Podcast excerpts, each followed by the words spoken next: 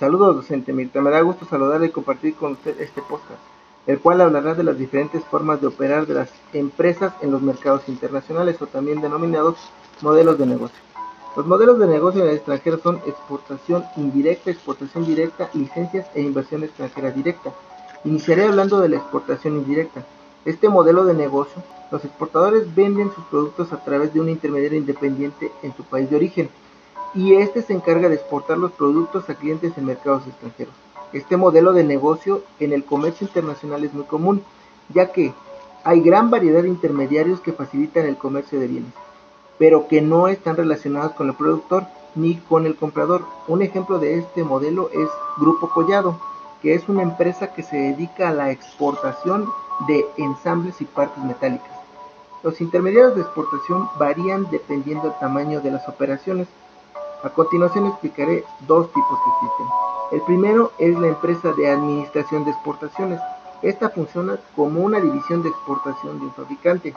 Y el segundo son las empresas comercializadoras de exportaciones, que funcionan como un agente comisionista y cobra al vendedor o comprador un porcentaje del valor de la exportación, estableciendo claramente que no, llevará a cabo actividades de servicio posteriores a la venta.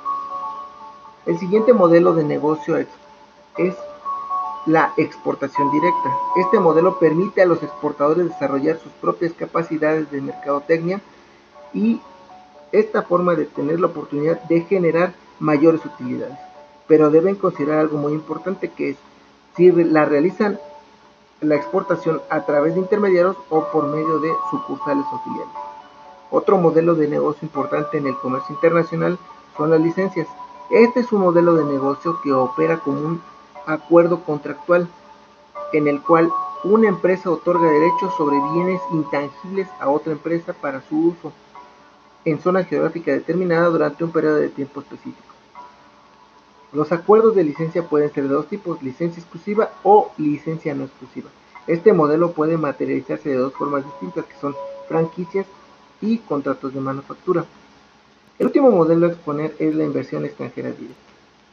Este es el modelo de negocio más completo porque es una participación más amplia en el comercio internacional y la operación parcial o total de las actividades de una empresa. Este modelo permite producir, vender y competir en mercados clave desde el punto de vista organizacional. Cuando una empresa lleva a cabo inversión extranjera directa, se convierte en una empresa multinacional. La inversión extranjera directa adquiere dos formas, la inversión de inicio y el joint venture o empresa conjunta. Para finalizar, puedo concluir que depende del producto que se desea internacionalizar, va a ser el modelo de negocio al que se debe de ajustar, ya que todos tienen sus pros y sus contras.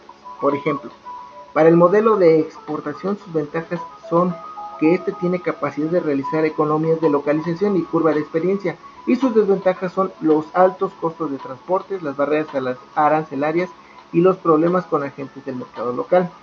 Las licencias tienen como ventajas bajos costos y riesgos y sus desventajas son la falta de control sobre la tecnología, incapacidad para realizar economías de localización y curva de experiencia y la incapacidad para emplear coordinación estratégica global. Las franquicias, al igual que las licencias, sus ventajas son los bajos costos y riesgos pero sus desventajas son la falta de control de calidad y la incapacidad para emplear la coordinación estratégica global. En lo referente a los contratos de manufactura, sus ventajas son la capacidad para aprovechar las habilidades de procesos tecnológicos en países donde se encuentra la inversión extranjera directa y sus desventajas son la creación de competidores eficientes y la falta de presencia en el mercado a largo plazo. Por último, el John Venture, sus desventajas son el acceso al conocimiento de los socios locales y que se comparten costos y riesgos, y sus desventajas son la falta de control de la tecnología, incapacidad para entrar la coordinación estratégica